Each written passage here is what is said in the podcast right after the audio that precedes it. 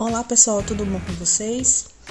Espero que vocês estejam aí na quarentena se cuidando e aprendendo muito. Tá? Essa aula foi preparada com todo carinho para você, aluno do terceiro ano do ensino médio, que eu quero dizer para vocês, estou com bastante saudade, viu, das nossas aulas, dos nossos encontros, ainda que rápidos, né, uma vez por semana, mas eu tenho sentido muita falta mesmo. Espero que tudo isso passe logo para a gente voltar para as nossas interações semanais. Aqui quem fala é a professora Lilian Farias e eu vou trabalhar com vocês hoje o conteúdo de arte contemporânea, que vai estar tá intimamente ligado com o material passado pela professora Camila, já que ela falou de duas modalidades que compõem também a estética contemporânea, certo? Então, bora lá. Quando a gente fala de arte contemporânea, a gente precisa inicialmente entender que momento é esse que a gente está vivendo. O contemporâneo diz respeito a quê? Começou quando? Né? O contemporâneo é o hoje? Sim, é um hoje, mas não é um hoje que começou ontem, né? Então, é um hoje que já dura bastante tempo. Por que, que eu estou falando isso? Porque muita gente pensa que o contemporâneo está atrelado a 10, 15, 20 anos atrás. E não. O contemporâneo ele começa depois da Segunda Guerra Mundial, justamente nesse processo aí do fim da guerra, quando a gente tem o que a gente chama de virada do eixo cultural. Até 1945, a Europa era o grande centro de tudo, o centro intelectual. Né? As estéticas artísticas nasciam na Europa e de lá eram disseminadas para o mundo. Então, a partir da Segunda Guerra, quando a gente tem uma Europa destroçada, né, falida, a gente tem os Estados Unidos saindo da guerra figurando como uma nação potente, como uma superpotência. Então há essa mudança do eixo. Então agora os Estados Unidos passam a ser a grande cabeça do mundo e é de lá que começam a nascer as grandes tendências.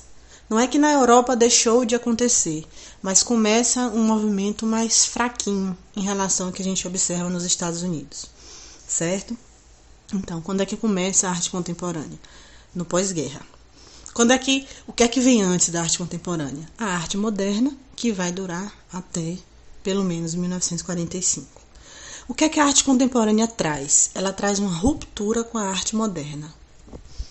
Apesar de o contemporâneo ter bebido da fonte da arte moderna, sobretudo de uma corrente vanguardista chamada dadaísmo, que vai ser grande influenciadora dos movimentos artísticos que viram depois, a gente percebe que a arte contemporânea ela inaugura um outro momento da consciência humana, um outro momento das sociedades e vai refletir os anseios dessas sociedades.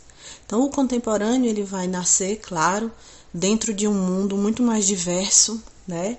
Muito mais politizado, muito mais atrelado à tecnologia, a informação chegando mais rápido, né, na casa das pessoas isso faz com que a gente tenha uma proliferação de linguagens, experimentações. A gente vai ter a ausência de normatividade. A gente já via essa ausência na arte moderna, mas na arte contemporânea isso vai ficar muito acentuado. Em algumas sociedades, por exemplo, depois do processo da guerra, a gente vai ver as famosas verdades do inconsciente ressurgindo na tentativa de reconstruir essas sociedades. E a gente também vai ter uma outra vertente, que é a vertente da consciência ecológica entender que o mundo é finito, que a arte pode refletir essas preocupações com o meio ambiente. Certo?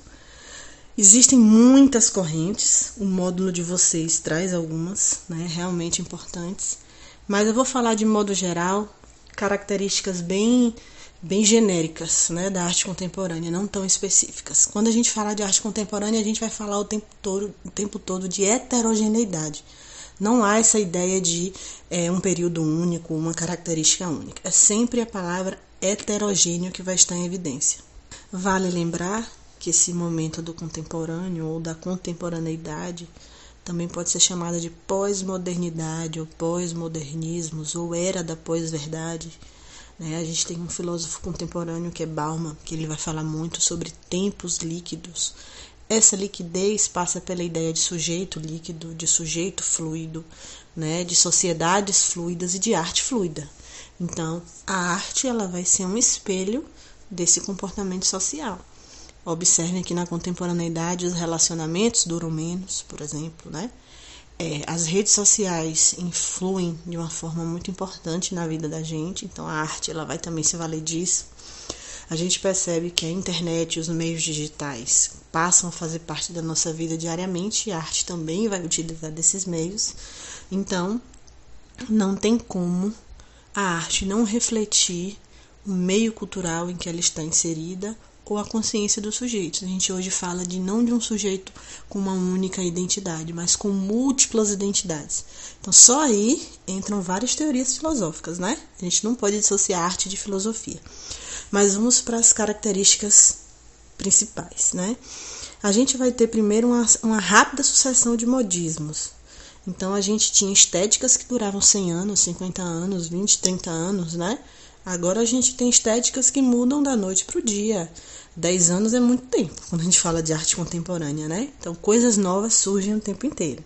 A gente vai ter aí a revolução digital integrando esse momento. A gente vai ter também uma eliminação entre fronteiras da arte erudita e popular. Então as duas coisas podem caminhar juntas, né? No caso do cinema, a gente vai ter várias linguagens figurando, a linguagem da dramaturgia, da música, a gente vai ter mistura de estilos, que a gente chama de ecletismo, né? Vários gostos, vários elementos, várias linguagens, uma preocupação maior com o presente, né? Não tanto com o futuro, mas no momento em que a gente vive. Vamos ter uma arte que vai usar também de reaproveitamento de materiais inclusive de materiais recicláveis ou materiais que iriam para o lixo, poderão virar arte. Vamos ter uma presença marcante da intertextualidade, ou seja, diálogos com outras obras já existentes, né? presumivelmente conhecidas. E a gente vai ter, por exemplo, na dramaturgia especificamente, o surgimento de um espectador ativo, que interfere no meio cênico, que interfere no final dos espetáculos, e ele passa a ser um elemento tão importante quanto o ator, ou quanto o autor, né? Enfim, a gente vai ter o corpo como marca, então a gente vai ter a arte performática como sendo um dos pilares da arte contemporânea, o corpo. E essa arte ela vai ser muito engajada politicamente na maioria das vezes e ela vai refletir, por exemplo, sobre questões que envolvem lucro, política e aí vai. De 45 até 65, a gente tem algumas correntes que nascem aí, né? A gente tem arte bruta, arte informal, expressionismo abstrato, arte cinética, combine, assemblagem, pop art, op art, fluxos, instalação. Muitas dessas, inclusive, já caíram no Enem. No ano passado caiu o expressionismo abstrato, se eu não me engano, no ano retrasado caiu combine, pop art já caiu algumas vezes, né? E aí, instalação também cai muito a gente está falando de um assunto que cai de fato na prova do Enem. No pós-65, quais são as correntes que surgem? O minimalismo, a própria arte conceitual, que já vem lá do dadaísmo, né? Ela ganha uma roupagem maior. Body art, ou seja, a arte feita no corpo e do corpo. O hiperrealismo, a videoarte, o happening, arte povera, que vem do italiano pobre, né? Que utiliza realmente de elementos que iriam para o lixo, a transvanguarda, a internet arte, a arte urbana, junto com o grafite, uma cultura hip hop e além de arte. Então, gente, é muita coisa, né? Quando a gente fala de heterogeneidade, a gente está falando de múltiplas tendências ocorrendo ao mesmo tempo, certo? Eu vou falar rapidamente sobre o expressionismo abstrato, que nasce nos Estados Unidos, com um cara chamado Jackson Pollock, que foi considerado um gênio. Ele colocava seus quadros no chão e ia pintando, gotejando a tinta, né? Fazendo quase que movimentos corporais. Parecia que ele entrava em transe naquele momento. E ele gerou uma obra abstrata, mas ao mesmo tempo extremamente expressiva. Por isso o nome expressionismo abstrato, né, recheada de lirismo e criou um tipo de arte chamada action painting, ou seja, pintura, né? A ação no momento da pintura, que seria muito preponderante. Mais ou menos, né, nesse mesmo período, surge um modelo de arte chamada pop art. Pop que vem do popular, né? E que vem da linguagem do cinema, da propaganda, da serigrafia. Enquanto o expressionismo abstrato era mais intelectualizado, mais conceitual, mais difícil de você perceber, o pop art dominou o mundo, porque ele saía do cinema, dos quadrinhos, como eu já falei, da publicidade, reinseria o objeto artístico no mundo do consumo. Então, ao mesmo tempo que ele refletia sobre o mundo do consumo, os produtos que ganharam o cenário artístico também se consumia mais. Então a gente tem aí uma arte que necessita desses objetos, né? Mas que também estimula o aumento do consumo.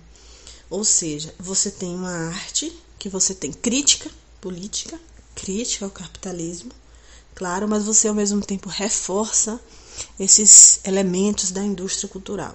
Então você tem pinturas de celebridades, Michael Jackson, eh, Marilyn Monroe, Che Guevara, Pelé, Mickey, Andy Warhol, que foi um dos grandes nomes dessa corrente, ele fez as famosas latas de sopa, né?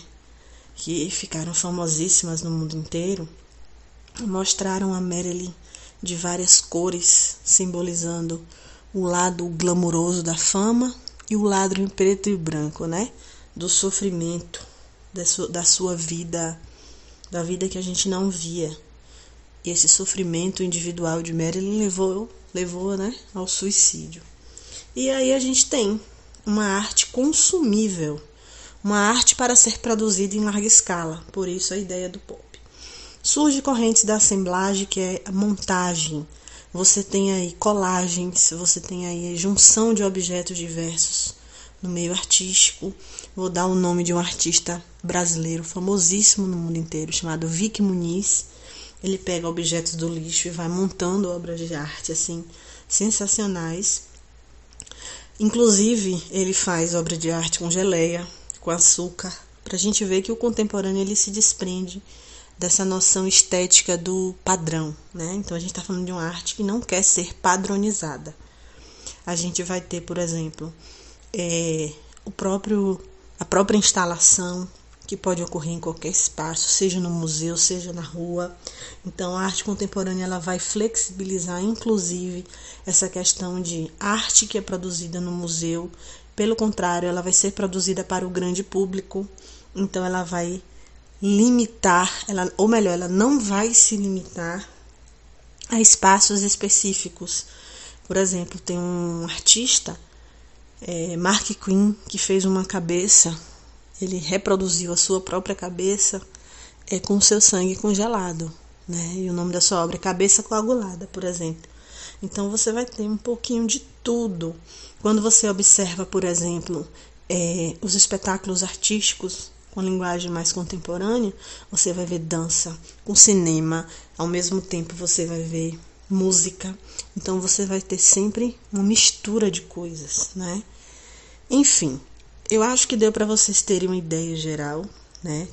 Se vocês tiverem dúvida, me procurem, né? Tirem as suas dúvidas, eu vou ter o maior prazer de responder. Espero que tenha dado para aprender um pouquinho, tá, queridos? Fiquem com Deus. Mais uma vez eu digo, quero que tudo isso passe logo pra gente se ver o mais rápido possível. Um beijo.